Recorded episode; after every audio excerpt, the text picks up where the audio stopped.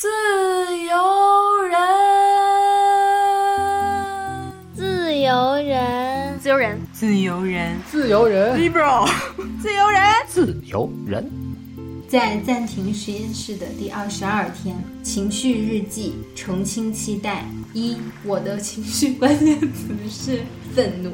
二，当时我所处的场景是街上。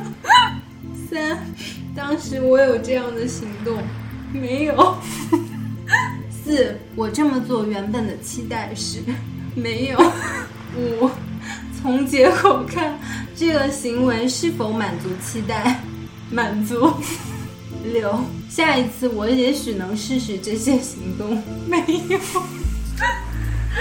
但是我还有一个是我回望的时候觉得很幸福的记录视觉幸福小事。幸福的瞬间就是躺在床上吃好吃的拿破仑蛋糕，看喜欢的美剧。我的感受是和喜欢的一切在一起，放松、简单、纯粹。二零二二年四月二十九日。我的一天经历了这些场景：十点准备大干一场，因为工作量也有点隐隐的焦虑，天气有点阴，没有给心情加分。十二点到书店，有种久违的感觉。咖啡师静姐和陆姐在忙碌，我说好久不见。静姐抬头看了我一眼，略显迷茫。陆姐忙得没理我。世界在咖啡吧台一如昨日，在这种秩序里感到开心。进到办公室，马老师在忘情的练舞，还戴了副墨镜，令人费解。我偷偷录下他，我们大笑开心。剪辑页面真的很像心电图，不懂的人乍一看可能以为我是什么工程师。有节奏的忙碌着，嘉宾姐姐很吸引人，愉悦。下午点了一个鲜花饼，刚出炉的，热乎乎，油汪汪，玫瑰馅儿露出一截，满足。上传页面，平台临时又出 bug，无奈工作中的小 bug 永远无处不在且无人知晓，你只能默默解决它。感慨。晚上和马老师补录《上海女孩》，他说好像很久没有和我一起录制了，短短两天没见，为什么我们都有种沧海桑田之感？还是熟悉的我们，平静且安心。耶，自由人，呃，不不，啊啊，呃，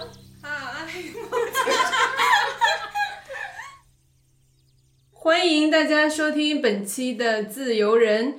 我是今天生理期第一天，还连看了三场电影，现在还在录制的佳琪。我是今天在暂停实验室很开心的夏明明。我们今天还请到了一位重磅的嘉宾，请他来跟大家呃打一声招呼。Hello Hello，我是暂停实验室的创始人郭婷婷，现在两位都在我的 办公室的直播间里。我们之前是体验过暂停实验室的产品，我跟明霞姐都是暂停实验室的用户，其实包括一萌也是对。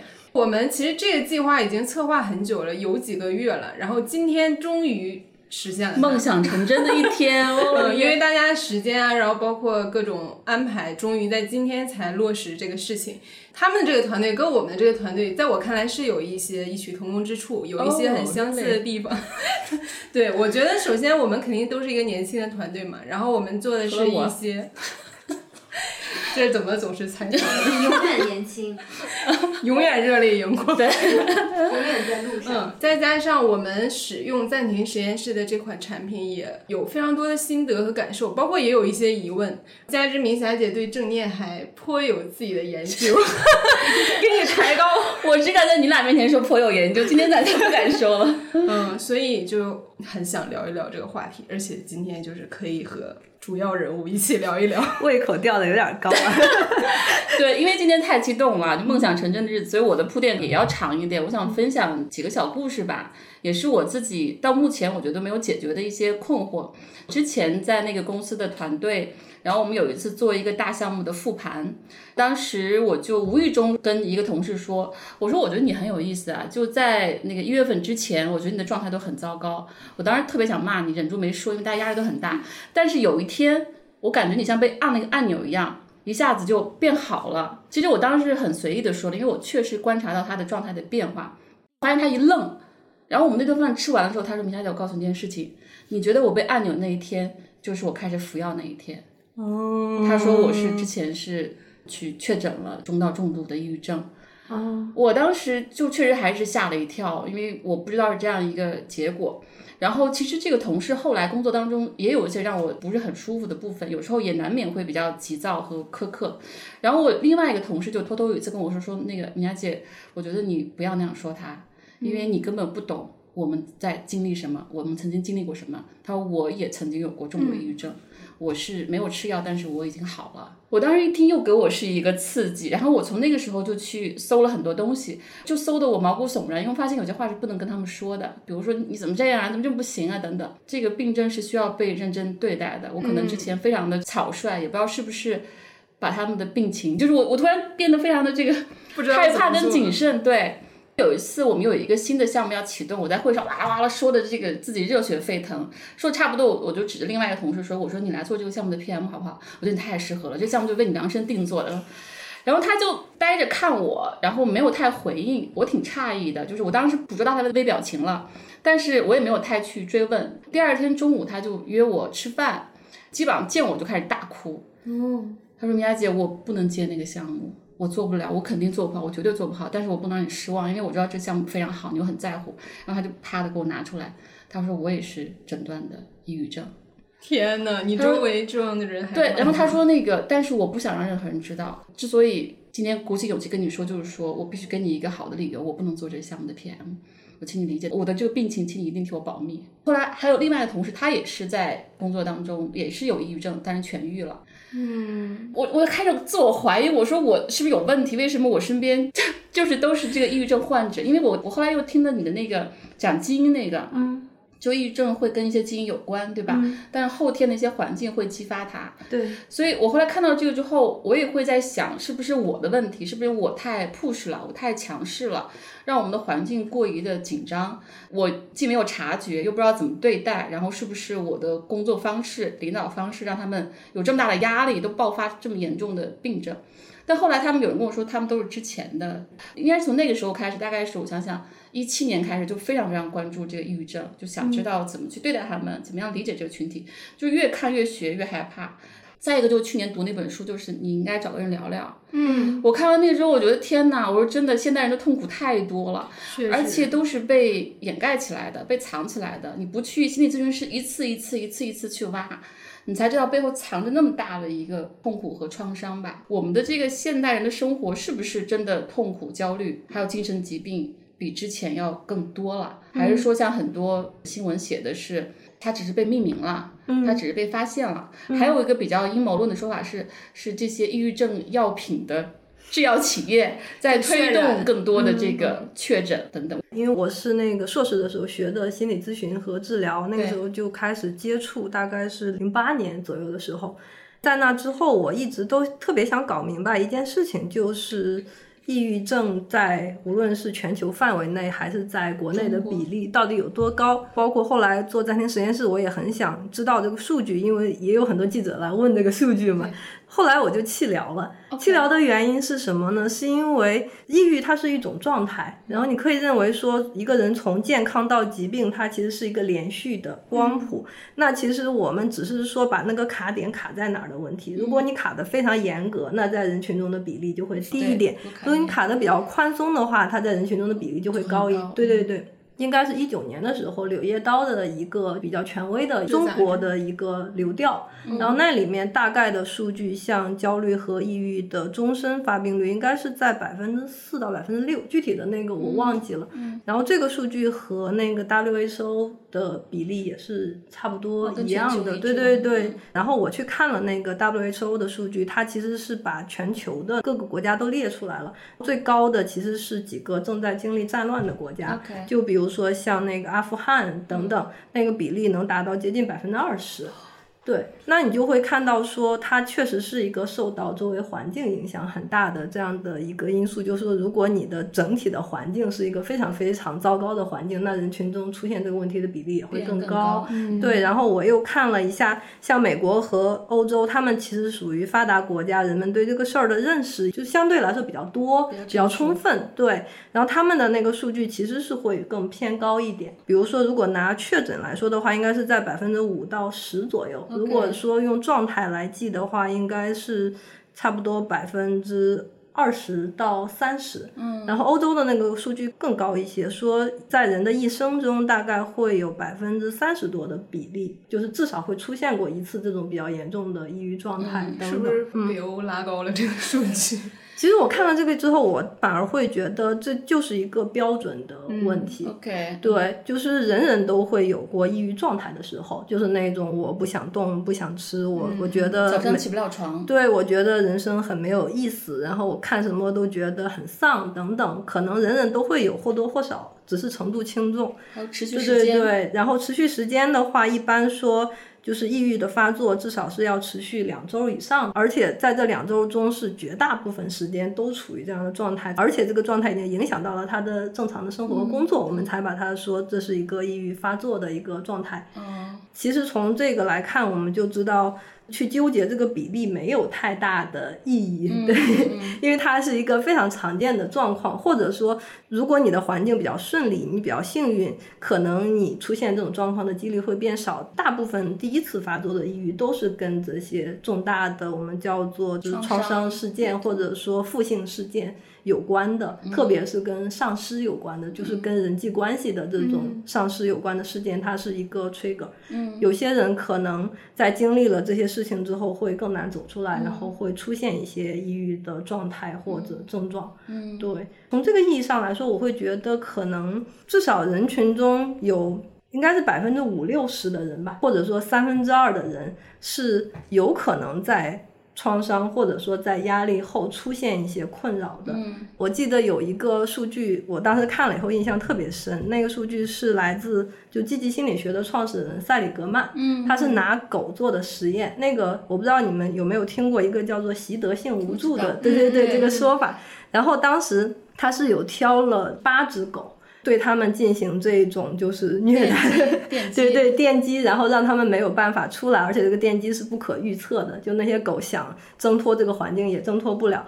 最后发现八只里面有六只狗都出现了不同程度的这种无助的状态，只有两只狗是那种环境好了，它们就会立刻好起来的状况。其实这个数据后来在人中做了一个类似的实验，当然不是电击了，是噪音，就是把人放在一个噪音的屋子里去观察人的反应，然后发现跟狗的那个比例其实差不多，就是那种天然特别容易从这些状态中恢复过来的人反而是少数。少数。对，大概也就是在人群中三分之一、四分之一这样的状嗯况，绝大部分人是遇到了打击之后，就是会不行一段时间的。对对，就是比如说我们一生都会经历一些关键节点啊，亲人丧失、战乱那种特别极端的环境，也不是都能遇到。因为我们现在生活在持续加速嘛，我不知道这种现代社会是不是就会让我们的环境持续高压，会让我们更精神紧张的这个，确实是。是吧？对，而且这里面不只是抑郁了，可能焦虑的问题也会越来越多，因为焦虑它本质上是一种对未来的不确定性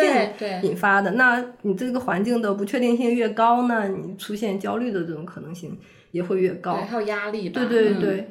比如说来我们这儿的人，我们就发现说，焦虑和抑郁同时存在的比例大概是百分之七八十，就是大部分人是同时觉得过去做错了很多事情很丧，然后没有意义感，同时也觉得未来有很多的不确定性，这两个事情其实是相伴的。对对对，我有个朋友，他没有去看医生，但是我们都觉得他已经到一个挺崩溃的边缘了。嗯，我们猜可能是焦虑症，嗯就是他这人呢有一点小迷信，比如吃饭的时候筷子不能掉地上，因为在他们老家就是掉地上就不吉利。后来就演变到什么程度？谁把他的筷子掉地上，他会把那个筷子扔了。然后有的时候我们俩约好去吃饭，可能在吃饭之前，我正好去医院去体检，然后我拎着一个报告出来，他看到我拎的是医院的袋子，然后他就很抱歉的跟我说，我们今天可不可以取消？因为我觉得 不吉利。对，就是我不想把这种气息带到我家里，但我并不是对你本人有什么意见，就他也蛮不好意思的。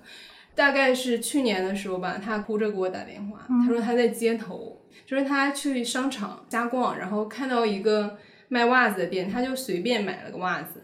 然后呢，买完袜子他就去了一家便利店，刚进去就听到这个店员在讨论说他妈妈刚去世，然后他就觉得，我怎么出门听到这种消息？然后他就又买了一个东西，买完之后这个价格和袜子的价格加一起是一个他看来很不吉利的数字，就大概吧，像四十四块钱这种。然后他就在街头就崩溃了，他就想说。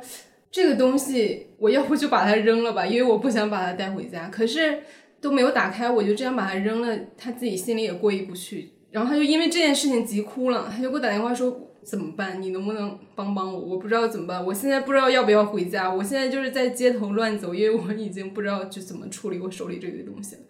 然后我们有劝过他说，要不找个心理咨询师咨询一下。他一开始说的是我不相信有太靠谱的医生，我这个人很挑。后来我再问他，他说我是怕我真的确诊了某一种病，所以我 宁愿不去。我觉得很多这样的人是吧？对，这个我们该给他们什么样的建议啊？因为我们比如说进入这个暂停实验室训练营之前有一个量表嘛，嗯我看你们建议是说，如果说焦虑得分特别高的话，嗯最好就建议去找医生是吧？然后把这个训练营当做一个辅助治疗。比如说他现在是处于一个非常抗拒的状态，让他做一个测试，也许是好的，我不知道啊。因为听起来就是你的这个朋友，他确实是因为对生活有一些过度控制的，对这样的倾向，但生活本身确实是不能控制的，所以他会觉得事情超出了他自己能够承受的范围。包括说他其实害怕去诊断这件事情背后肯定也有一个假设是说，如果我被诊断出来是有比如说焦虑或者是其他的问题，意味着这是个非常非常可怕的事情，是因为这样的一个假设，所以才不敢迈出这一步的。刚才包括你在讲到你的过去的一些同事的时候，大家心里好像都会有一个预设，是说如果一个人出现了这些问题，这个事儿是挺可怕的。因为我们对他的这种未知，所以产生了一些恐惧。其实这个是在全球范围内都特别常见。美国的数据就是，大家在出现问题到真正去就医中间平均要隔十一年的时间。天呐，那可够久那了。那可是真的是在泥潭太里面，难熬了对，这是一段非常非常难熬的时间。但是他们不知道的一个数据就是，现在的这些科学的，无论是用药也好，还是说用一些心理治疗的方法也好，起效的周期是很快的，大概是从两周左右起效，两个月左右有一个初步的比较显著的效果。维持治疗一般一年之后就可以进入一个维持的状态。其实相比于十一年来说，这个时间是非常短的。对，所以我觉得为什么我们得说一下，就是现代社会这个压力这么大，一直在加速，然后它的不确定性，尤其是中国这三十年其实是一个巨变的时代嘛，其实这大环境它就会很容易造成各种各样的情绪问题，是吧？大家应该接受这个现实，接受这个现实之后，你对于自己的这个精神状况、情绪问题就可以稍微的放松一点吧，宽容一点，然后懂得去求助啊，各种方式求助。对，或者说把这个作为一种契机，那咱们是不是可以说说，就是大家痛苦的几个来源啊？其实也跟我们之前一期播客特别相关，就是我们之前做过一期播客叫《在坏世界找一份好工作》，嗯，就发现大家在职场的痛苦是特别特别巨大和普遍的。就我们说，你很少见几个人工作是快乐的。而且我不知道他为什么能够忍受不快乐的工作，能够忍受一个渣男男友，我一直就想不通这件事情。但我觉得我们团队还是工作挺开心的，然后婷婷你们团队好像也是工作都挺挺开心的。你说到你们那个就是数据也显示，大家从职场当中来的焦虑比原生家庭跟亲密关系还更多，是吧？大概八成吧，都对是，从我觉得这个东西也是很有意思，因为职场不是后天了，是吧？我觉得原生家庭的事情有时候难解决一点。是的，职场你其实灵活自由选择的空间比家庭要大得多。那为什么？是因为大家因为他不愿意嘛，对，因为他不敢嘛。但职场我觉得又是一个特别特别公平和开放的地方，你可以去获得自己想要获得东西，它规则跟家庭里面又不一样，跟亲情的东西。确实，就像你刚才说的，职场的问题，很多时候不是因为我们没有选择，而是因为我们没有意识到自己还有选择。嗯嗯嗯，对，在职场里面，这些问题更加典型的是一种自我设限的问题。自己头脑中想象的东西和现实其实是有一些差别的。你以为老板对你有什么什么样意见，但事实上现实可能是什么样子的。你以为可能在这个工作中大家的评价标准是什么样子的，但事实上可能不是。其实这里面很多处理的都是自己的想法，如何更接近现实，然后再包括说在职场中我们可能会。不断的经历各种各样的挑战和压力，因为你想在职场上面有所成长，其实这个挑战是自己选的，而且持续的。对，是持续的。然后你做的事情越难越重要，你的不确定性其实是会越高，它是相伴的。那怎么样去处理这些？确实是在行动营里面我们去训练的东西。一个是训练自己回到现实的能力，让自己的想法变得更加理性和客观的能力。另外一个就是如何在高压下，在不确定下，还能够坚定的按照自己的目标去做事情的能力。这些能力确实是一个对大部分人来说都是可能需要一些训练才能获得的能力。但是大部分人在职场上的训练其实是缺失这一环的。大家可能只是说我去。学一个技能，比如说我去做好 PPT，对对对，我去学做 PPT，我做 Excel，我去学一门语言、运营课之类的，我就能够升职加薪。很多人会非常愿意为这件事情投资花钱，也见 效，对对，而且可能会花几万块等等。确实很少有人有效的去训练这些软技能，对。而且有些训练软技能，说实在的，我觉得很不对，就有点像那一种偏厚黑学、成功学，它不是在真正的帮助人去更好的去处理焦虑，比如说找到自己真正想做的东西，真正发挥出自己的能力来，而是说。以一种相对来说比较功利的，甚至急功近利的，然后我我应该怎么样去就迎合这个环境的需要的东西？那个东西其实现在很多东西都已经不合适了。现在我们需要说一个人他只有更好的做自己，他才能够做好一份工作，而不一定是说我要改变成一个另外一个人才能去做事情。他那个有点像以毒攻毒，但是没把毒攻掉，结果更重了那个感觉。对对对，比如说怎么样去。让老板认可你啊，等等，他是围绕着那个老板，而不是围绕着自己来处理的。就是我们这儿来的人确实很多，对工作上有了非常大的帮助，但我从来不讲这个东西，就是因为担心大家带着太功利的目的，对，会觉得这个东西是为了让我解决职场上的实际问题。但事实上，他在训练的是一种很底层的能力，他可能在所有的环境中都适用，但其实不是那一种去解决某个具体问题的能力。对，对，我觉得你说特别对，因为就是比如说有有些人问我职场的问题，我觉得我很难跟你说你要不要辞职，然后你要怎么样去搞定这个老板决定。没错，这个因为每个人情境很不同，你这老板到底值不值得你去征服他，还是说你应该就是这傻逼老板你应该换？其实是有时候你只有自己判断，也是跟你短期、长期目标还有这个公司整个的状况是相关的。我很难帮你做决定，但是就是你底层的这些能力，比如说这个情绪管理啊、时间管理啊、压力管理啊、沟通啊，这些是特别特别重要的，包括这个目标感啊、意义感啊、价值感，是吧？这些东西。它不是直接对应你某个职场的问题，但是是你底层就我老说那个状态嘛，我得让自己状态特别好。你哪怕在一个非常糟糕的处境当中，你一旦状态好，你是可以从这个糟糕处境里面出来的。但你如果状态特别糟糕，那再给你什么招，其实是。没用的，对，甚至我会觉得现在好像大环境中有一种大家为收入啊、为大厂的一些光环啊，觉得那个才代表了成功，而不会说我自己到底适不适合这个东西啊，这是不是我想要的呀？我能不能在这份工作中更好的发挥自己的优势啊？很少有去探讨这个的。对，我我觉得我也经历了一个转变啊。之前因为我有很多大厂的前同事嘛，我从腾讯出来，但有很多同事去了所有的大厂，嗯，真的是百分之百、百分之一百二十工作都不开心，都很痛苦。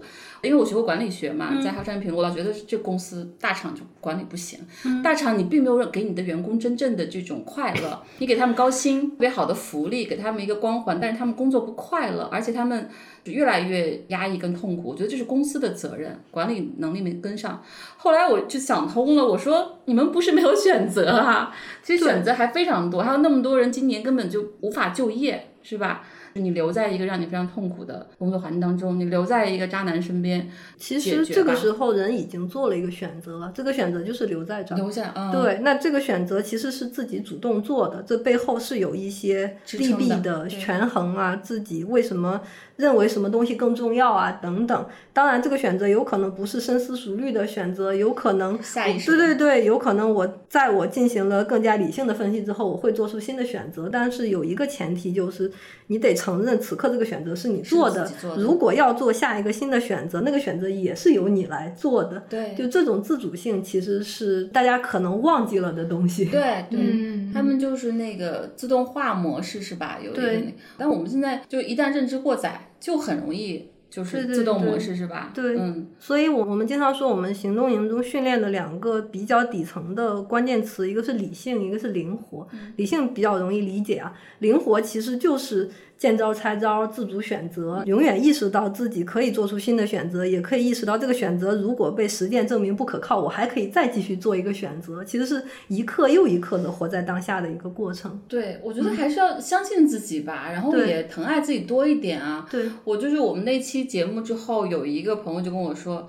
明霞姐，你们那期节目很好，但是我觉得我现在我就得忍着，嗯，我现在我就不配有一份快乐工作。”我说：“你为什么不配呢？”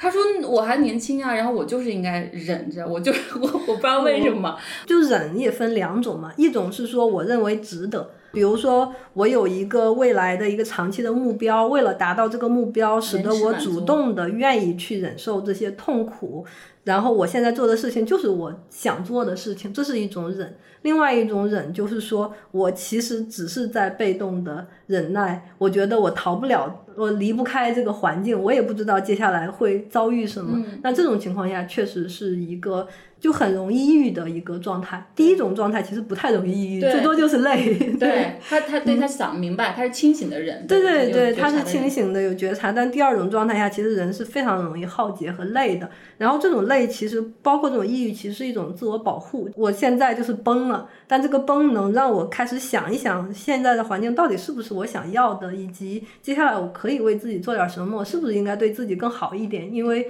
我崩了，我就没法做事情了嘛。对对，它其实也是一个契机，就是对很多人来说，抑郁会意味着一个机会，就是一个自己可以重新再选择，做出一个不一样选择，包括更好的照顾自己、关心自己的一个机会。alert 一样，就是对对对对，警铃一样。就是人人就是这样的，人体是非常精妙的，在你绷不住了的时候，就会给你一些对，其实信号。身体非常的智能和诚实啊，但是你要去跟它有连接，你不能说你完全忽略身体的保护机制和它的信息。对对对，因为在这种环境中，其实人的生产力是没有办法充分的被发挥出来的，人的潜能也没有办法发挥，他就会觉得我每天都在很累，可是好像也干不了啥没有的。创造力对对对，没有真正的创造，也没有那种成就感。所以我，我们这里可以区分一下，刚才你讲特别好，就是如果说你是具体的事情有负面情绪，那个就一事一议去分析啊。但如果你长期就是早上起来不想上班，你觉得自己已经被耗干了，我觉得还是要去不断的问自己，然后去调整的。因为我就很看不下这种状态，我觉得好可惜啊，都是人才，没有长期的一个正向反馈之后，其实人是越来越萎缩的，越来越没有自信，然后越来越蔫儿和颓。也需要明霞姐你去尊重他们自己的节奏，他有自己的节奏，包括自己想要改变这你说的节奏。太对了，我有一个朋友就说，他说我们那边同事说特别想见你，嗯，但特别不敢找你，因为怕你骂他，说你这你赶紧支棱起来。就我觉得确实有时候这个时候你说你赶紧支棱起来，他也支棱不起来呀。另外也确实特别快乐、特别满意的工作，它就是很少见。你知道，我到现在就是我在我的周围的朋友他们吐槽职场的时候，我是不敢吱声的，因为他们觉得你没有立场，因为你那个工作太罕见了，你跟我们不是一个世界的人，你说这个对我们没有任何借鉴意义，所以你就最好拿捏你的用词。所以我也很困扰，我我觉得大家真的是不相信这个东西，他已经不相信是有好工作，我们可以在工作当中快乐，然后创造，大家已经不相信，他们觉得这是一个迷思。我还是挺想让大家相信。我也是，因为我们其实都看到一些例子嘛，是吧？你不要丧失这个信息。是的，是的，因为我们这边也有很多同事，原来的工作确实也不是那么满意，然后来到我们这儿之后，整个人又又好了。哇，好棒！我们又找到一个坏世界里面的好工作，还是有的。在那个心理咨询之后，嗯，就是我当时跟他描述了一些近期发生的事情，虽然没有说特别沉重的、处理不了的，但大部分事情还是有一种尾调就往下荡的一点的感觉。就唯有工作这一块儿是我笑着说的，而且我说着说着自己热泪盈眶。我已经这个同样的话，我都跟好多人分享过了。我觉得这这就是重复，有什么可震撼的呢？可是我在跟一个陌生人、一个心理咨询师讲的时候，我说我们那个公司离这很近，我还指了一下那个方向，然后就突然有一种那种召唤的感觉，你知道吗？我要回去加班。不是，然后出来之后我就想这个事儿，我就想说今天这个咨询师给我的反馈啊，这个工作给我最大的一个特点是之前被我忽视的。之前你会觉得只是好像让你的事业或者说你想要做的事情充分发挥了。是那种事业上的帮助。但我从这出来，我就觉得它是治愈我的心灵，它真的是治愈了我。就过去我要热泪不够满意的，你会还是会经常否定自己，也否定自己的感受吧。我在这里就是从未如此自信，也从未如此认可自己，也相信自己。我觉得这个就是为什么要去追求一个好工作。对那它不只是说实现你的梦想，它就是治愈你，它不会把你拖进深渊。我觉得这个咱们今天咱们可以聊一聊嗯啊，就是你觉得这个问题到底是自己造成的，还是说整个大部分商业跟公司的环境造成的，还是说我们其实社会越来越卷嘛，它跟这个经济下行有关系，是大环境造成的。为什么职场成为这么痛苦的一个巨大来源呢？其实原因都有，嗯就是我会觉得从商业的目标开始变得偏离了。比如说一开始可能很多创业的人都会有初心，觉得我想做一个有社会价值的一个好产品，可是做着做着来自投资人的压力或者怎么样的，使得我更加追求的是收入增长 KPI。然后在追求这个过程中，可能一开始的动作就开始变形，对，然后大家也忘了自己一开始的那个初心和目标，做的这些东西呢，又可能带来的都是一些短期的利益，无法带来长期的利益。那长期的话，有可能它反而是一些负效应等等，使得大家就感觉自己在做一些无用功。这可能是一个原因，然后但是呢，从另一个角度来看，事儿都是人做的。那人在这个过程中，如果能够带着觉察，如果能够及时的叫停，如果能够再回去去看到自己的初心啊等等，这个事情是有可能在中间获得一些反转，甚至改变的。对，那这个改变其实是来自于每个人的觉察和努力。所以你自己这个其实调节的比较好啊，是吗？因为我其实，在看在您实验室的这些事儿的时候，我觉得也是有一些矛盾和张力在的。比如说，你们是一个互联网产品，对吧？移动互联网它有三大我特别痛恨的逻辑，就是流量逻辑、对，爆款逻辑，我也非常痛恨。资本逻辑是吧？它消灭了多样性，嗯然后消灭了那种创造性，变成为数字，而且它会有很多损害用户心智的一些做法。是，我觉得暂停实验室它首先是个互联网产品，对吧？嗯而它是真正就是镶嵌在微信里面的，等于是镶嵌在这个移动互联网里面的。对然后它也是追求，比如说效率、普适，对吧？让对到达更多人。对，那你们比如说，你就是一个数据科学家嘛，嗯，肯定更多的数据更精确，会更有助于你得到更好的一个产品反馈啊，对，产品迭代啊。我不知道你自己是怎么样去处理这个平衡的。我们确实会需要增长，这是一个事实。我们希望有更多的人从中获益，那我们需要去，比如做更多的广告，包括我们这个聊天，其实某种程度上也算一个广告，对。然后让更多的人知道我们，在这个过程中，我会想到的是，让更多人知道我们是为了帮到他们，这是我们最核心、最根本的东西。那我要用帮到大家的方式去做，才能不走形。比如说，当我做一个广告的时候，我要保证这个广告所见即所得，就是大家在这里面获得的信息和他来了之后实际的体验必须得能对得上的，对，是匹配的。然后每一个跟我们一起做广告的人是真实体验过的，大家讲的东西都是真实的，嗯，不然我即使来了人，可能也损害了他的体验，然后损失了他的信任。那他虽然给我们付费了，我看上去获得了一个增长，其实潜在的获得了一个黑。对对对，是的。从用户来到这儿之后，其实我们核心的就是去看这个用户有没有改善。这个数据其实是我们最关心的数据。我们要追求商业上的目标，另一方面保持初心，然后我们商业上的目标也是靠我们真正的产品价值去实现的。对我自己特别追求快乐工作，我是无法忍受一份让我受委屈的这个工作的。那我希望，那我招来的人都是认同我们工作，不要忍，不要装孙子，嗯还是去实现自我的。嗯，那你们这儿是因为你有这样的理念在，你也是做你自己喜欢的工作，还是说你们团队因为都是心理学的，我就自己调节的很好，然后有这样的一个专业背景优势才实践的吗？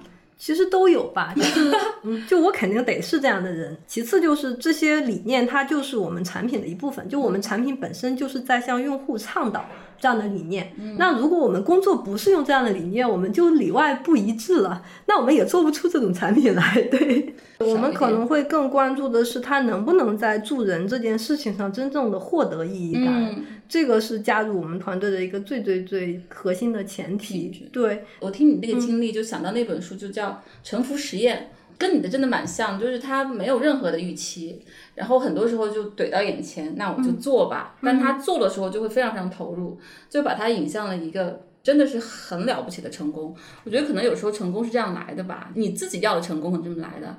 但如果说你顺着别人的一个定义的成功，就是老说我五五年要到哪儿，十年要到哪儿，可能很多时候适得其反吧，而且会有很多的痛苦和压力。对我特别喜欢弗兰克尔的一句话，就是说，其实幸福、成功都是不可追求的，它其实是投入的副产品。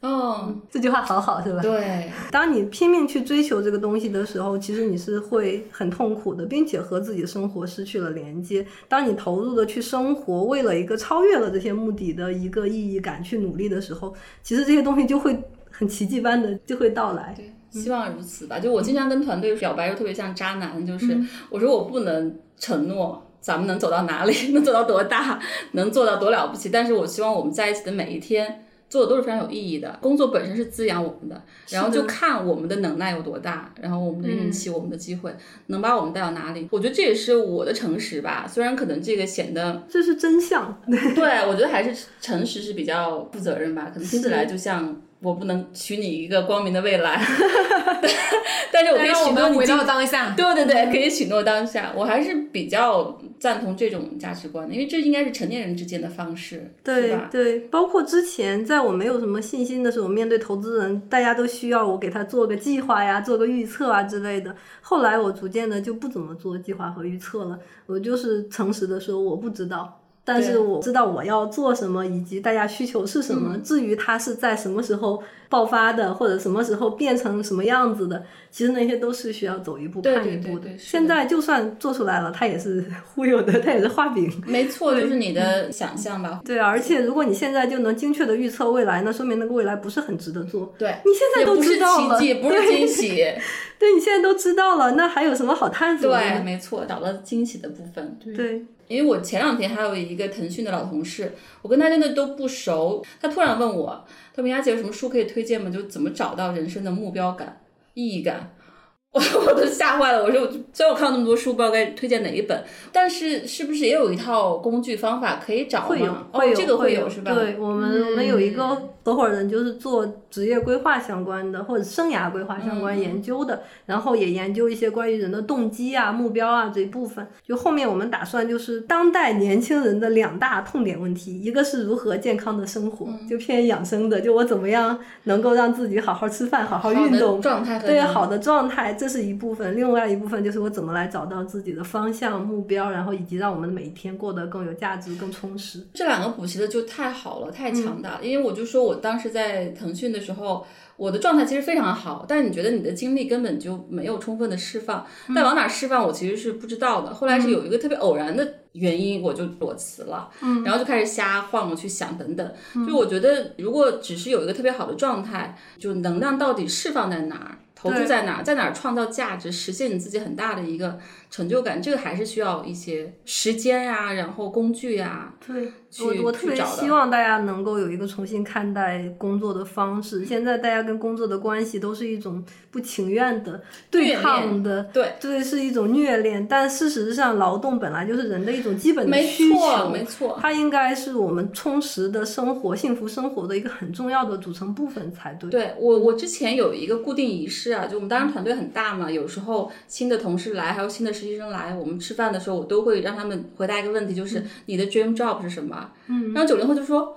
Dream job，我的 dream 就不 job。对，好多人都是这么说。对，我就觉得，就我自己还是很需要工作的。我老说我是工作狂，因为家庭生活再幸福都很难满足我。其实我觉得很多人应该在工作当中去获得很大的一个成长、一个刺激、一个信息增量、一个就是自我拓展。所以很多人就是已经被工作虐到，就是说我就不不 job。其实他不知道，你不工作的时候其实是没有很大的幸福感。就是心流那个作者说的，是的，他们的这个实验发现，反倒人们。在工作当中获得的心流体验是最多的，是多过你休闲时刻的。对，是的，是的。我们只是需要用更好的方式和工作搞好关系，对，更好的发挥自己的价值，而不是完全回避它。对，有一个新的对好工作的渴望和期待吧。而且这个也是一个全球性的问题，是吧？我当时看到说，英美的这个青年人自杀率很高，抑郁率很高。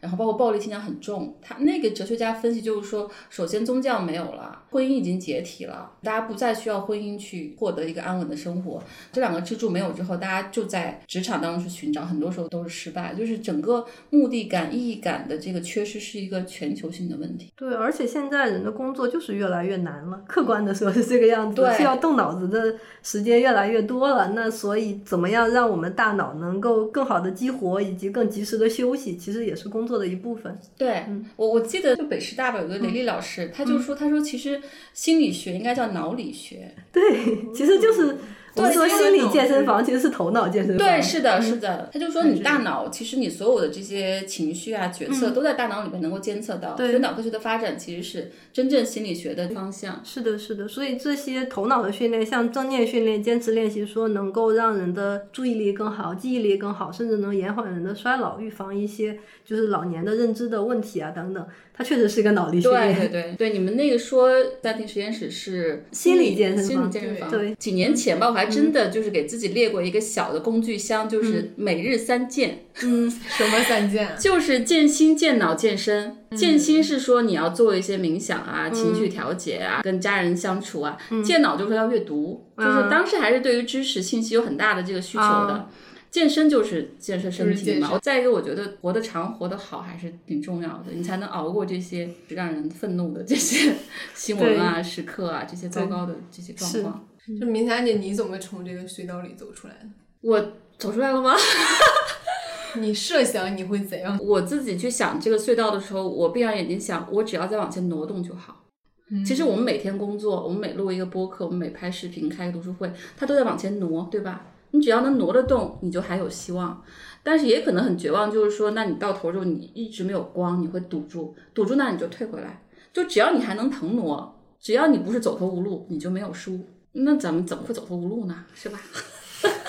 我一下咱俩这干就完了。对，我一直觉得人群中可以分成两类人，一类是关心过自己情绪的人，无论是什么样的原因；还有一类人是从来没有机会，不管是比较幸运还是因为比较迟钝一生等等对对对这样的原因，我反而会觉得抑郁和焦虑它也是一个机会，就能够让我们获得一种技能，这种技能就是如何去和自己情绪相处的技能。我记得我写过一篇文章说，早点抑郁比较好。因为你人生中会遇到各种各样的坎儿，对你不知道从哪个坎儿翻了，你早点翻车，你就知道怎么早点翻回来。对我特别同意，而且如果说你遇到一个比较大的危机，因为我当时开始学，是因为我跟我当时那个老板简直就是我就是要去辞职的，不能干了。然后我当时遇到一个朋友，就是我当年的那个 mentor，就他教我正念的，嗯，他就说给我半年时间。你按我的方式来做，如果半年之后你还想辞职，咱们再说。那个过程挺痛苦的，但是我发现学了那个之后，我真的觉得太有用了。包括我自己有孩子嘛，还有一个就中年老公 是吧？矛盾还是挺多。但是你学了之后，你处理各种的矛盾情绪，我觉得其实小朋友也适合学。嗯，他知道你现在是什么样的情绪是吧？然后你应该怎么样意识到你自己是负面情绪？我觉得真的是越早越好。嗯对，现在小朋友有一些那种情绪绘本，特别有用。你看，不是有句话说中国家庭都是消失的父亲和暴躁的母亲吗？对，但母亲为什么暴躁？他们只是抱怨母亲暴躁，母亲压力太大了，是吧？所以才暴躁。那你怎么样去管理一家人的情绪？这个就特别的重要。我记得你说过，暂停实验室这个训练营大部分用户是女性，是吧？对，百分之八十多，是吧？对。这是不是不是意味着女性她的心理问题更多，而是因为男性他更迟钝一点？对，这是个更关键的原因。嗯对，因为我我一开始以为这是个中国特色的事情，后来我去看美国的同类产品的使用，发现也是一样的。对嗯全球范围内都是这个样子的。有两个数据啊，一个数据就是像焦虑、抑郁的这种发生率，女性的比例确实会略高一点，但是也没有到两倍的差距，其实是稍高。男性呢，自杀率会更高一些，大概是女性的两到他们三不。上训练营就直接自杀了。因为你越早意识到，其实是越轻的时候意识到，你处理起来会越容易。如果你意识到的比较晚，问题已经更严重了，那个时候处理起来更难，也更容易产生一些极端性的后果。对对，所以从这个意义上来说，求助本身是一个比较厉害的、厉害的选择。就比较有智慧的和比较勇敢的选择。对，我是觉得肯定男性的痛苦，包括他们的负面情绪、糟糕的状态，一点都不比女性少。对，但女性还是会有自己的方式去抒发，比如说发脾气是吧？比如唠叨，比如说哭，比如说买买买。对但是男性好像他从小也不被鼓励，因为你要男子汉是吧？你要这个男性气质，对所以导致他们压抑的更多，所以他们可能是更需要去求助，对去疏解、去处理自己情绪的。是他们的渠道会更少。我们还看到一个非常有意思的数据，就是我们这儿其实有一些钉子户嘛，就是有练习一期的、两期的、三期的，有甚至一年的、更久的。然后我们发现，随着练习时间越长，男性的比例越高。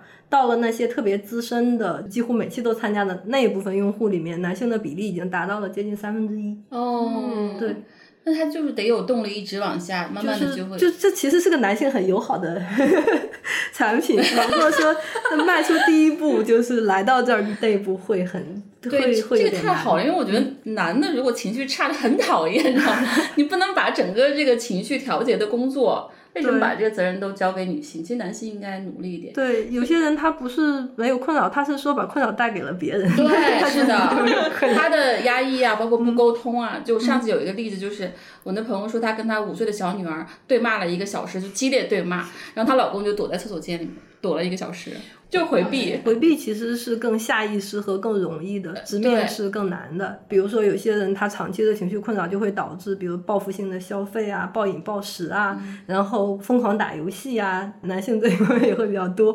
然后就会发现他会离自己的现实真实生活会越来越远，然后他回避情绪，其实把整个人生都给回避掉了。我想起来，我之前发过一个朋友圈啊，虽然看起来很搞笑，但是我真是很严肃的发了一个朋友圈。我就当时就说，我说现在生活痛苦越来越多，有四个男人给出了四条路：佛陀让我们正念，然后杰克马让我们买买买，扎克伯格让我们去元宇宙，然后马斯克让我们去火星。我说你觉得谁？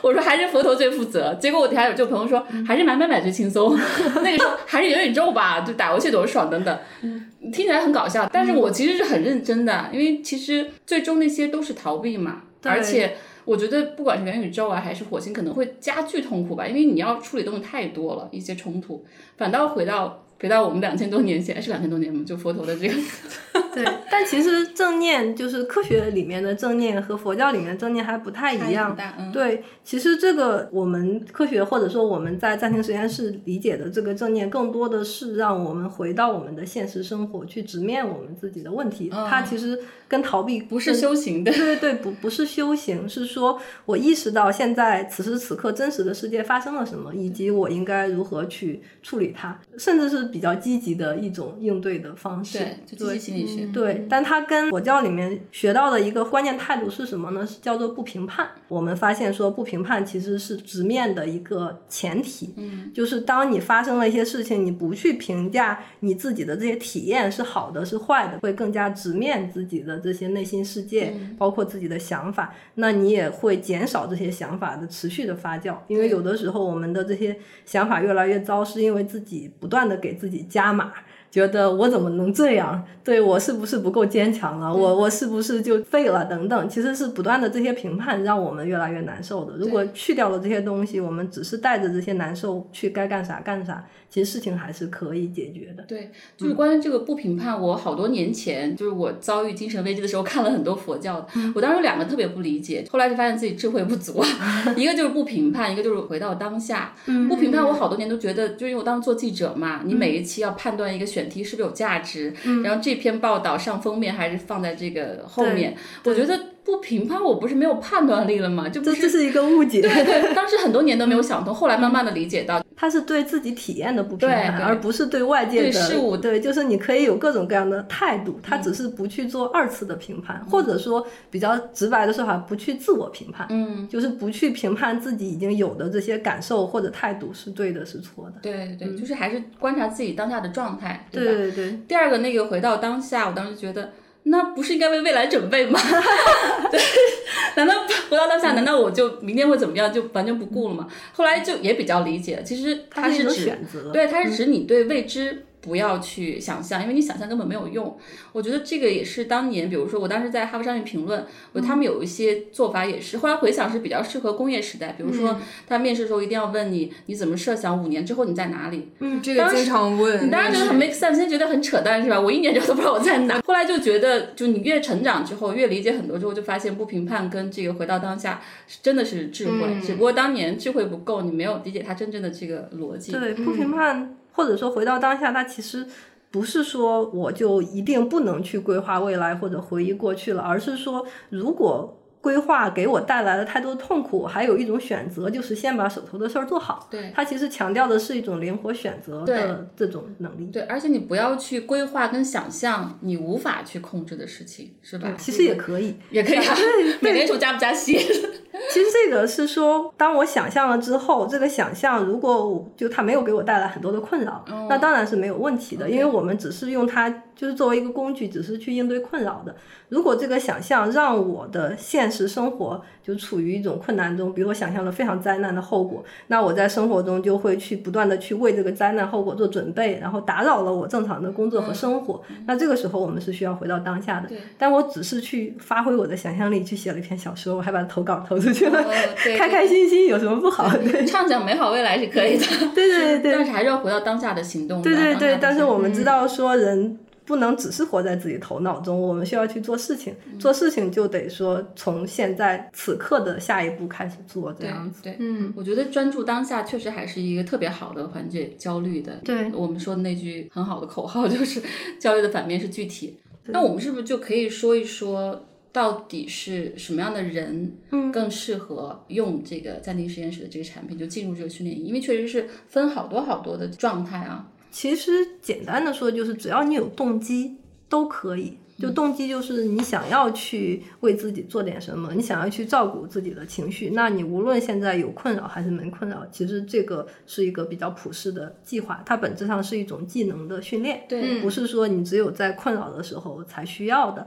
那当然我们知道说人在困扰的时候动机也会更强，所以特别是在压力中的时候，那这个时候是最需要停下来照顾自己的时候。所以这群人可能是受益会最大的一群人。当然，如果说已经到到了，比如说连正常的生活和工作都无法进行，到了一个比较严重的程度，确实这个时候是需要先去做一些医疗措施，比如说先吃药啊，然后先获得一些一对一的帮助，等到自己的状态能够稳定，就自己能够起来做点事情的时候，然后再来我们这儿会更好。我当时其实我没有特别多的心理困扰，我想参与这个，就是因为我很想探索自己，而越来越多了，我觉得这些人，对我觉得我就是想多一个内观的角度吧。就抱着没有特别强的目的性来参加这个，我觉得还蛮有趣的，因为我对正念也很感兴趣。我之前其实没有接触过正念，我自己的体验还是很舒适的，因为它每天基本就是占用你二十分钟吧，两个十分钟的任务，对，就很轻松。对我其实就是很早，大概好多年前，包括职业上、生活上有些困境之后，其实就看了很多书嘛。我是一个总是有问题先去求助于书本的人。看了很多书，就发现很多书都会殊途同归，让你去冥想。嗯，然后我就自己试了一下，就发现这这这太太费劲了，不会。好难啊！这干嘛？而且就是你是脑力工作者，然后又负面情绪很多，你就一直在大脑在转嘛，就效果很差。我说这东西不适合我。后来也是我那个 mentor，他给我发了一个他们的那个 handbook，就是专门正念指导的。那东西非常简洁，就是三步，就是首先你听一个特别远的声音，努力去听，再听一个特别近的声音，然后再用三个词描述你现在的情绪，就有点像一个简单的着陆。对对对，回到当下。我我当时发现这个就对我非常有用。哦，他前面还有先呼吸吧，做十个深呼吸。嗯，我当时记得我第一次按他这个手册去做的时候，发现我的呼吸特别短促，就特别急促。我觉得呢做不了一个长呼吸，坚持了蛮久的，就是每天睡前我会做这样一个小流程。那个时候真正体验到平静，而且我记得我当时看了一本书叫做《不可含怒待日落》，就一本书里面一句话，我特别喜欢这话，我就贴在我墙上。我说不管。今天发生什么事情，我再愤怒暴躁对我一定要那个睡前把这情绪都处理，我觉得还是对我很有用，就他一定得练，嗯而且可能不同的人需要一些不同的这些技巧去进入啊。是，比如我知道很多喜欢看心理学书的，就像你说的，就是大家都会提到说正念有多好，或者说这些技术有多好，但其实对一个普通人来说，想入门儿这个东西没有那么容易。对对，特别是如果你在网上搜的话，你很难判断这个东西到底是适合初学者的还是进阶的，它到底靠谱还是不靠谱，因为信息实在是太多了。嗯，再一个，后来我有一个就更早的一份工作，有一个小同事，我觉得他真的是严重焦虑。就有一次我我去做一个采访，可能一个半小时关机，我打开手机，他给我打了八个电话，给我吓坏了。我说这出什么人命了嘛？然后打回去是一个特别小的事情，我觉得他有点过于焦虑了。然后我就让他做这个正念练习，我就把那个手册给他，然后他说不行，他说我做下来我就很烦躁，我比我之前还要烦躁。我说那那你别做了。就是我觉得我也。也不不是专业领导师啊，所以这种东西还真的是挺需要非常非常专业的一些对，引导、啊。这里面有几个事儿吧，一个是传统的这些练习，它其实原来都是有人指导的，而且时间都会比较长。比如说你要在一个跟咨询师面对面的环境中，然后要花一个半小时左右才能够学习这些要领，回去还要实践，这其实不太可行在线上。然后另外就是有一些自助的练习，它其实是没有配一些，比如说指导啊、答疑啊。当人在练的时候烦了、有困惑了，觉得练不下去了的时候，根本是求助无门的，那也会影响到坚持。对对，所以我们其实就是想解决这些问题。对，就是你要有动力上路，然后上路之后能够持续走下去，这一段儿挺重要的。对对对，我自己当时后来去参加这个暂停实验室训练营，我觉得还有一个原因是，哪怕我之前做过很多，我觉得我还是特别希望自己永远处在一个特别好的状态的，就是相当高能量。因为我们都创业嘛，就是你自己的状态特别重要。你自己比较丧、比较荡或者情绪起伏，那对整个团队状态是非常糟糕的。所以我一直都是非常警醒，就是我必须要特别好的状态。我如果没睡好，我一定要把觉补足。我如果这个特别愤怒，我一定要去想我为什么愤怒。所以我当时训练，我觉得我每天十几二十分钟，让我有一个自己的情绪，还有自己的能量、精力状态的检查，是挺好的事情。有另一个让我非常惊喜的，就是你每一个用户进去之后，那个知识库。嗯，是非常非常物超所值，而且有很多心理测试就很适合我这种。我把免费的全做了。咱们俩太鸡贼了，我在一碗狂做。我特别喜欢做这种，真的，我会把我我特别震惊，因为它是很大很大的知识库，对，我们还在不断的往里补。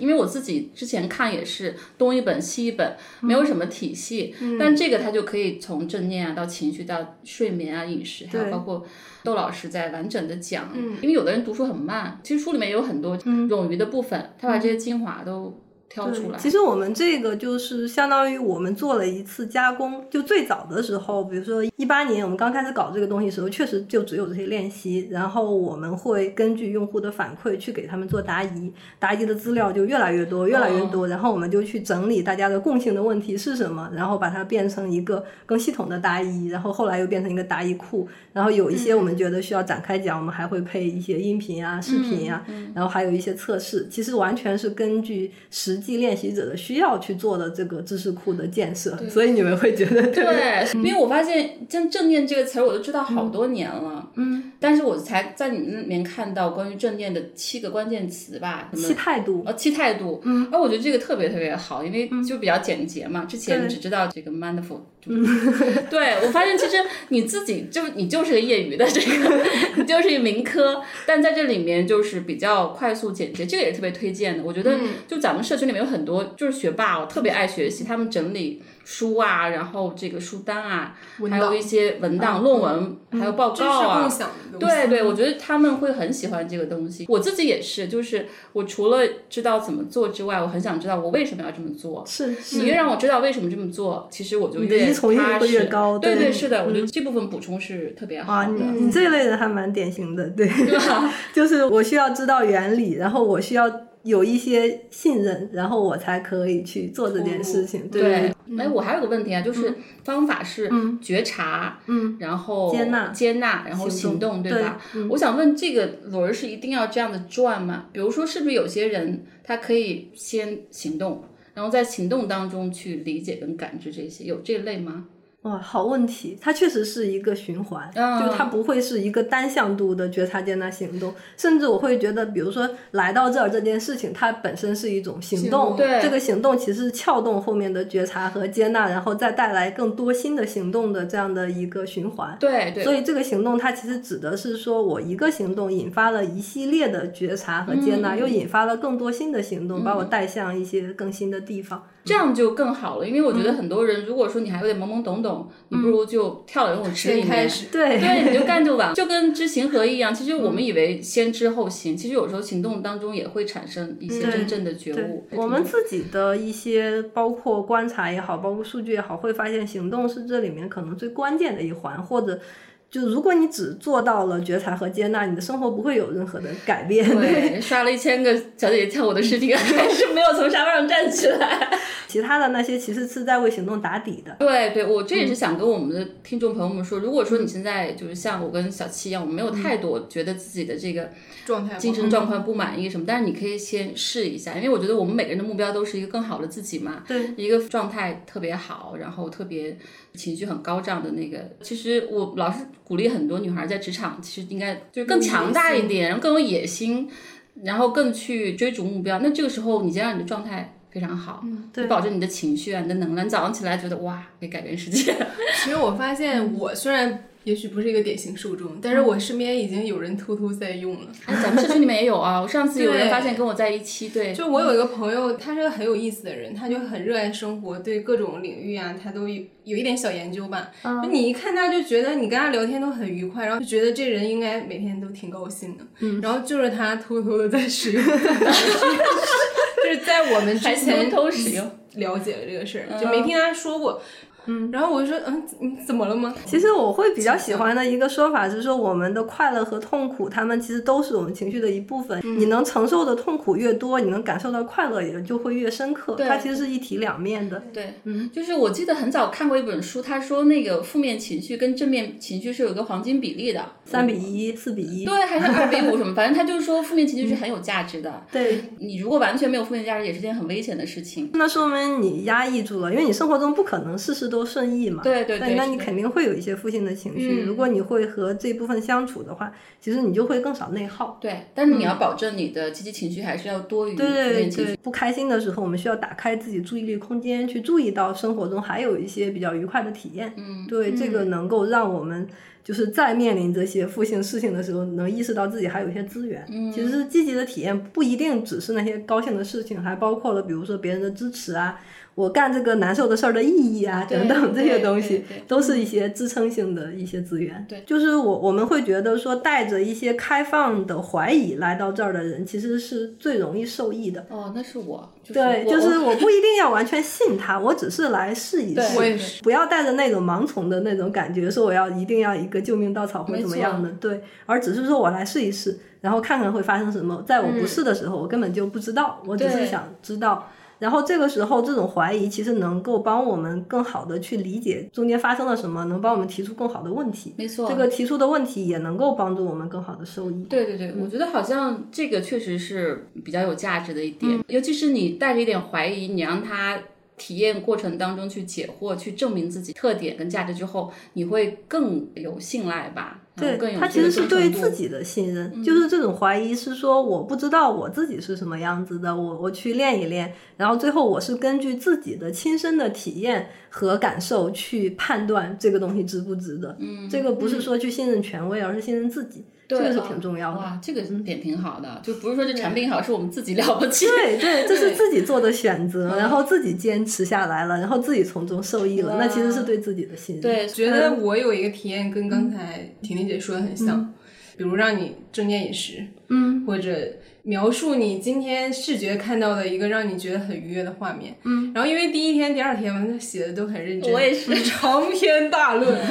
然后我就发现我在视觉或者说触觉上是很敏感的，嗯，但是我在吃东西，就是说这个嗅觉上不是很敏感。这绝对是我通过写这个、观察这个，在这个练习当中，我才发现，哎，我以前以为我对美食还挺在乎，就每次出去约饭也是，嗯，一啊顿挑，你喜欢拍照，喜欢就是。觉得自己是在乎的。可是，在我去描述食物的时候，我觉得我相对比起描述一个我看到的东西是更费劲的。嗯。所以我觉得这种体验，它当然不会说让我这情绪这么高涨，嗯嗯，但是会让我更更了解自自己就是我发现我很擅长什么，然后我不擅长就是视觉型动物，而不是对。所以我就会觉得，那我现在做的事情，我就是我就应该做这件事情。哎。然后以及有的事情，如果我受挫了，不一定是我我不行，可能就是他不在我那个领域里，我也不要去较劲。挺棒的。我是发现我还是喜欢偏动态的，就比如说嗯行走啊，还有那个举胳膊，很麻我也很乐意举着。但是身体扫描我就老跑神儿，就是你让我对，你说身体扫描，然后他说你现在把注意力放到你的鼻梁上，我心想。我没有鼻梁，我我感受不到我的鼻梁。他应该只是说鼻子吧，应该不会说鼻梁。反正我就从这划过，他觉得他没有鼻子失去失去感觉了。嗯，有本书不叫《苹果禅》嘛，他嗯就是乔布斯那个导师，就是教他行走的。发现我为什么坐禅，我老是会时间很短，就我、嗯我确实还是喜欢有一点动态的那个对，其。实其实这些方法，他们的背后的那个态度也好啊，然后他们的方法论其实是相通的。嗯对，在那个吃零食的时候，我就特别想推荐给我个前同事，嗯他真的就没法不拿手机吃顿饭。我有一次跟他说，我说你把你手机放下，我给你一百块钱，你能不能放下手机 想想 啊？不要。很多人已经没法不拿手机吃顿饭了，我觉得这个我还是觉得挺悲伤的，因为食物 还是值得被尊重。行走，我也有一个很有意思的例子，因为我是一个晚睡党，所以我进行这个咱们正念练习都是在晚上。我睡得又比较晚，有一次就是正念行走，因为它前一天其实会预告第二天，嗯，你可能要干嘛。我记得这个事儿，但是呢，白天就把它忘了。我到晚上已经凌晨一点了。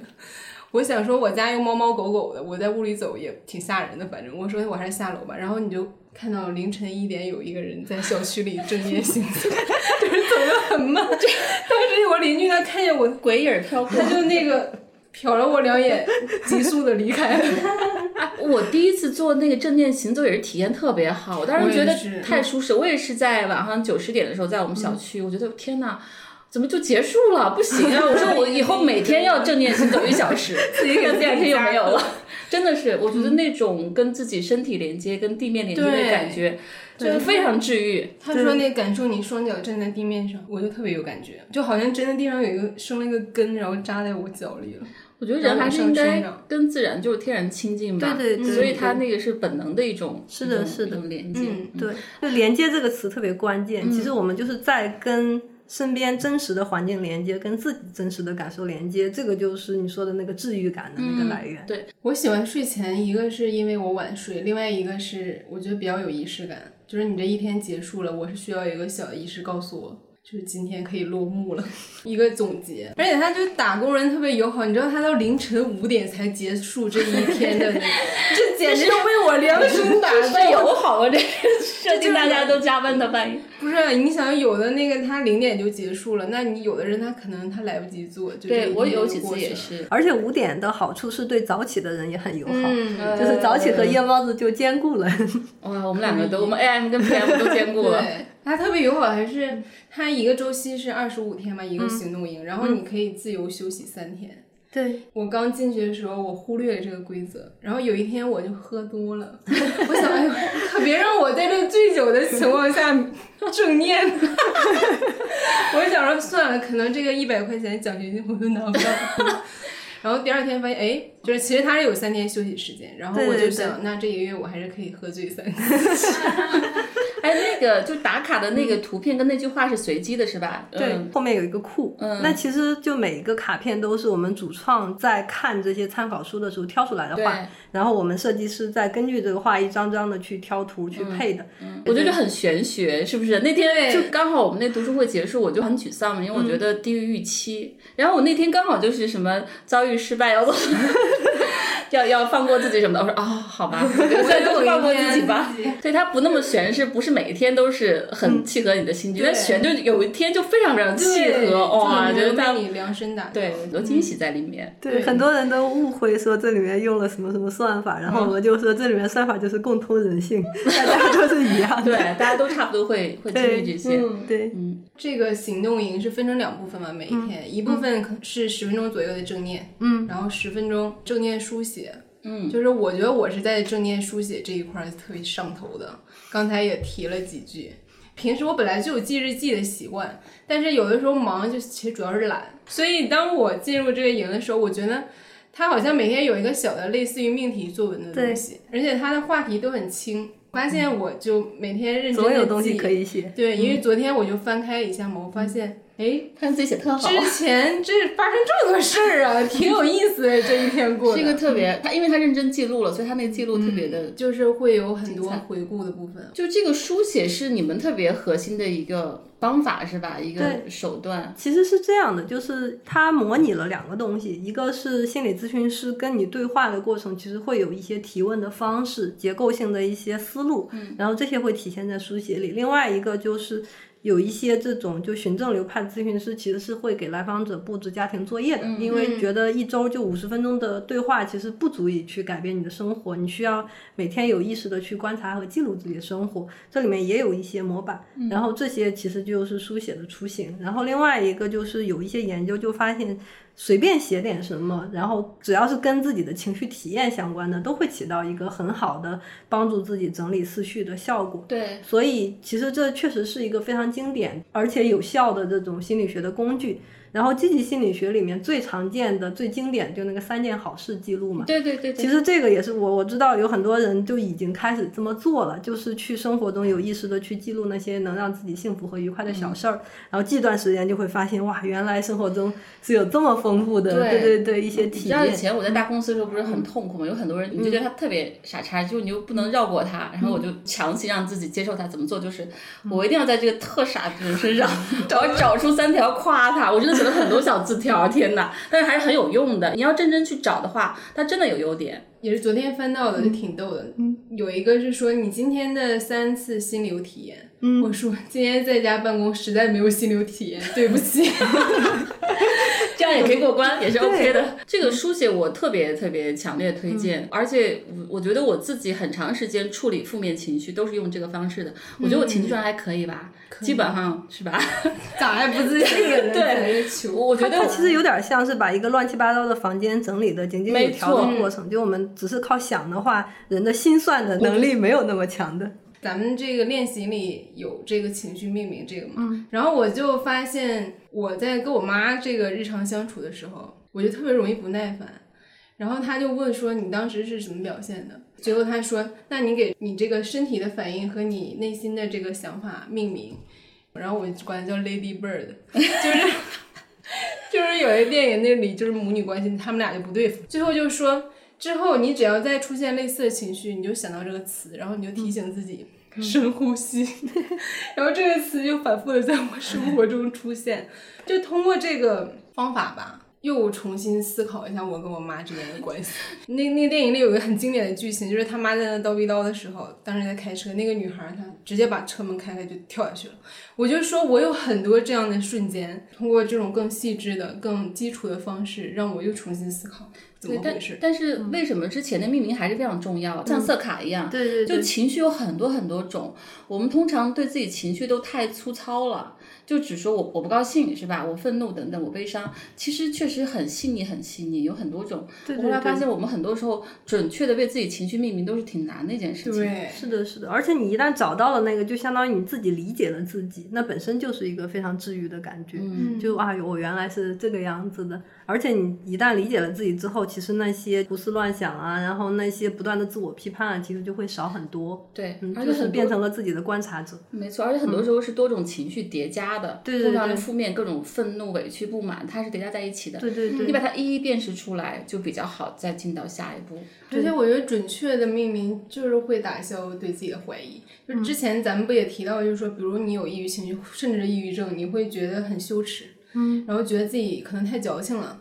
但反而有的时候，你可能读一些文学作品也好，或者就是心理学的一些病人的这个情况的综述，你会发现，因为他们写的太准确，就写到你心坎儿里了，你会觉得不，我不是侥幸的，就是那一刻你会特别坚定原谅的自己不会去怀疑自己，就是因为准确的命名。我发现我自己处理自己的负面情绪，现在是有很好的手段的。还是自夸一下，我觉得我现在其实除了那个生理期之前那一周明显的荡之外，大部分时候我的情绪都是比较好的。但是你还是要处理大量别人的负面情绪的，嗯，包括员工的，包括老公的，包括孩子的。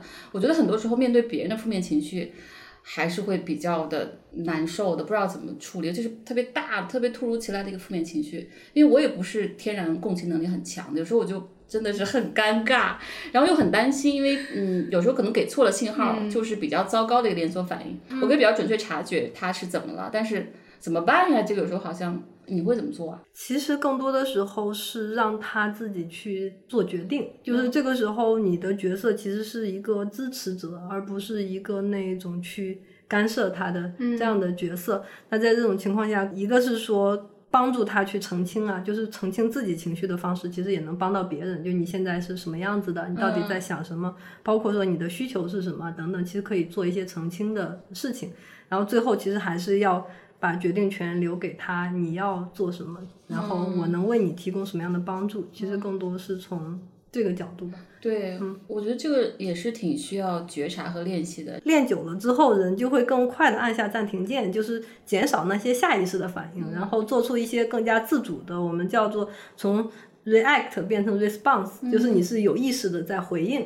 对，我觉得就是越早开始练习这个越好，然后持续时间越长越。我看到你们这么用力的安利，我就好感动。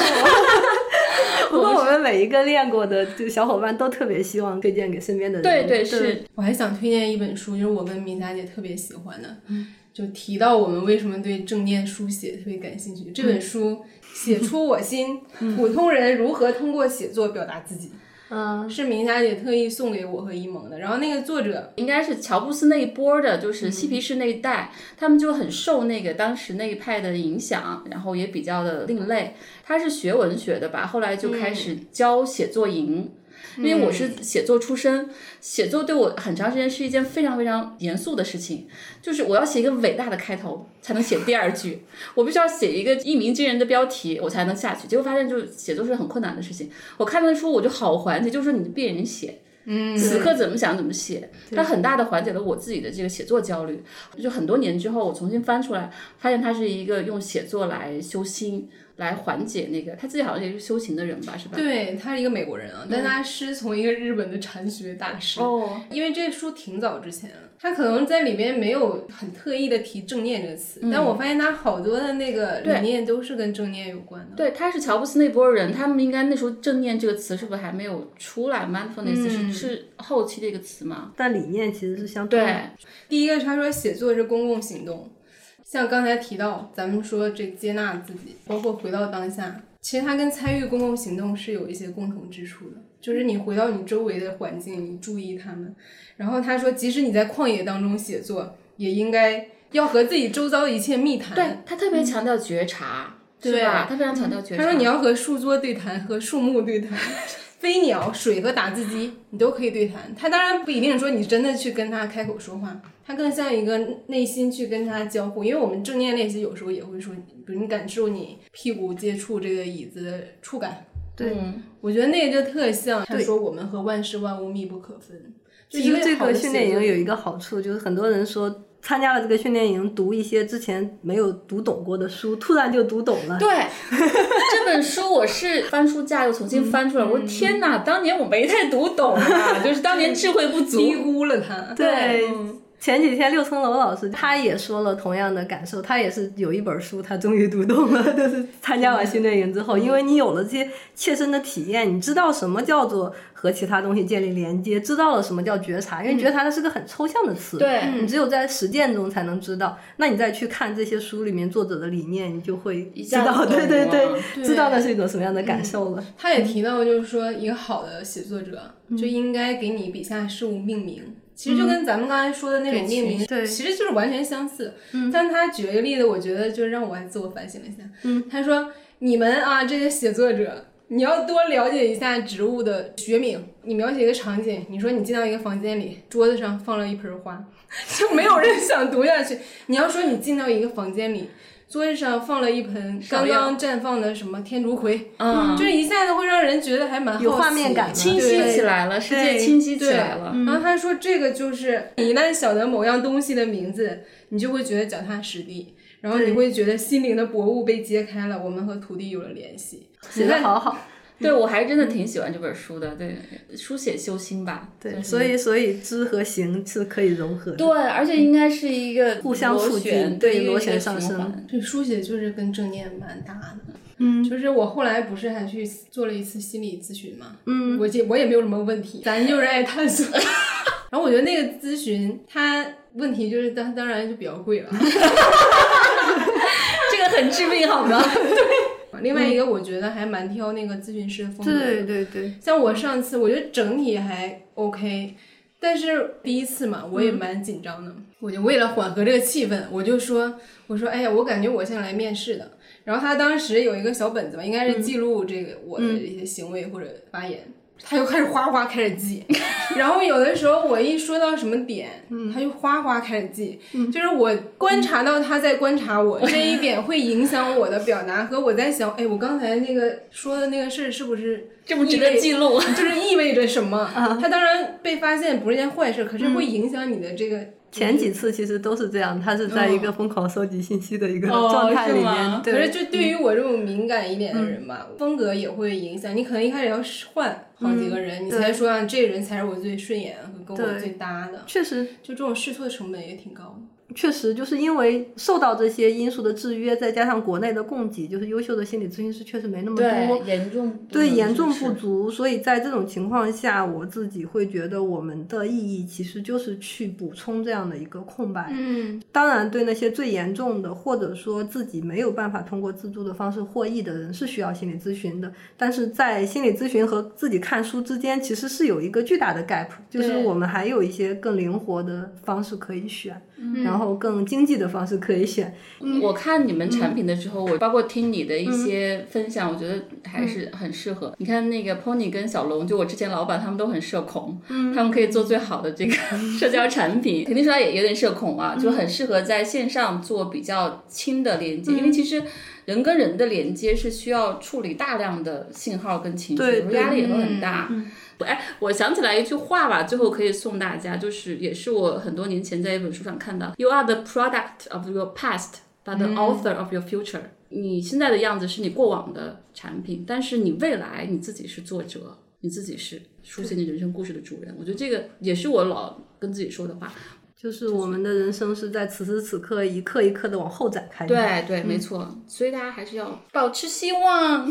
那保持希望的一大工具呢，就是咱们暂停实验室的训练营，也非常感谢他们给我们提供了一个特殊的优惠，因为他们每月只开一期营，所以八月这期就是八月八号，哇哦，就是也是一个周一。那你那个追求吉利的朋友可以来，对，说这个吉利立竿见影，说的太有道理了。它的原价是六百九十八元，但是因为你如果能全程参与完，就包括你。使用了三天休息期，就可以退还你一百块钱的现金奖励。然后我们的听众，你们可以获得专属优惠五十元，所以减去五十，减去一百，最终是五百四十八元就可以参与这个八月的训练营。然后也给学生一个特殊的优惠。优惠一百五十元，所以学生是四百四十八元最终的价格。哦，很棒！咱们那个群里面有很多学生啊，还有刚高考完的学生的比例大概是百分之十五。哦，太棒了！我觉得真的是越早开始越早开始越好。嗯，我那个 mentor 就说他特别想做的一件公益就是给大一大二的学生们去分享这些知识和理念，因为他说到大三大四你们都很忙，然后就拼命找工作或者是读研，然后一到职场之后大量的压力困难来了，我觉得应该更早是吧？小学。就是正念的创始人卡巴金就说过一句话，我们也拿他画了一幅画，就是说我们平时要编织降落伞，而不是要等到跳下飞机的那一刻。对对，所以这个其实是一个给大家平时编织一个抗压降落伞，遇到压力和挑战的时候能够有更多招的这样的一个工具箱。那报名方式是这样的，在微信搜索关注公众号“暂停实验室”，暂停一下的暂停，不会有人不知道这个。回复关键词“自由人”，然后学生朋友回复“自由人学生价”，先领券，然后立即使用即可预约下期。然后八月的报名截止时间是八月七号周日晚，所以如果你们想好了，觉得自己的时间也很合适。就要尽快领这个，然后下单，因为超过八月七号，那要等下一期了。对，是的，真的可以试起来，认真去体验一下。嗯，我觉得探索一下自己蛮有意思。就是这种工具，真的我们也等了很多年吧。就当时芒格不是说过吗？他说心理学是最被低估的一个学科。哦他说最我也这么觉得。我觉得那些越努力，然后越拼命、越忙的人。越需要暂停。对对对，我这次当时我们 HBR 也在鼓励企业家和商业高管们去做一些冥想嘛。他就说了一句话，就很扎心。他说：“你让这些高管们、创业者们去跑个马拉松，他可能给你跑成了；你让他冥想十分钟，你不如杀了他。你让他停下来，他就疯了。但是其实你最需要停下来，对对，学会掌握这个暂停键。我们一进来的时候就看到上面写着 Pause。” Think and self care，然后我还念错了，我说 pause think and self care，然后米夏姐说不对，你没有看到那个逗号吗？Pause 你要停顿一下再往后念，那两个连着对吧？应该是 pause，暂停是为了好好的照顾自己，休息是为了走更长的路。没错，对，这是一首歌词，唱出来。休息是为了走更长的路，是这调吗？哦，我。好的，那谢谢婷婷。我觉得这个事情确实是很难，但是又特别特别的了不起。特别希望有越来越多我们的同路人、同行人、我们的同伙、对同伴，对，一起走这条路，一块儿给我们推广，因为我们自己人微言轻，我们也不太重视。但是我们很乐意把特别好的东西分享给更多人，去影响一个人就了不起，是吧？是的，是的。每一个人都是具体的。好的，谢谢，谢谢大家，谢谢。我们聊了好久，对，聊得很开心。我们下期再见。你可以在各大播客平台订阅我们的播客，也可以关注我们的微博“自由人 Liberal” 和公众号“自由地 Wonderland”，接收最新资讯。加入我们的社群，给我们发送听友来信。你可以在 show notes 里找到入群方式和邮箱地址。这里是自由人的自由联合，自由的人请举手。举了吗？举了。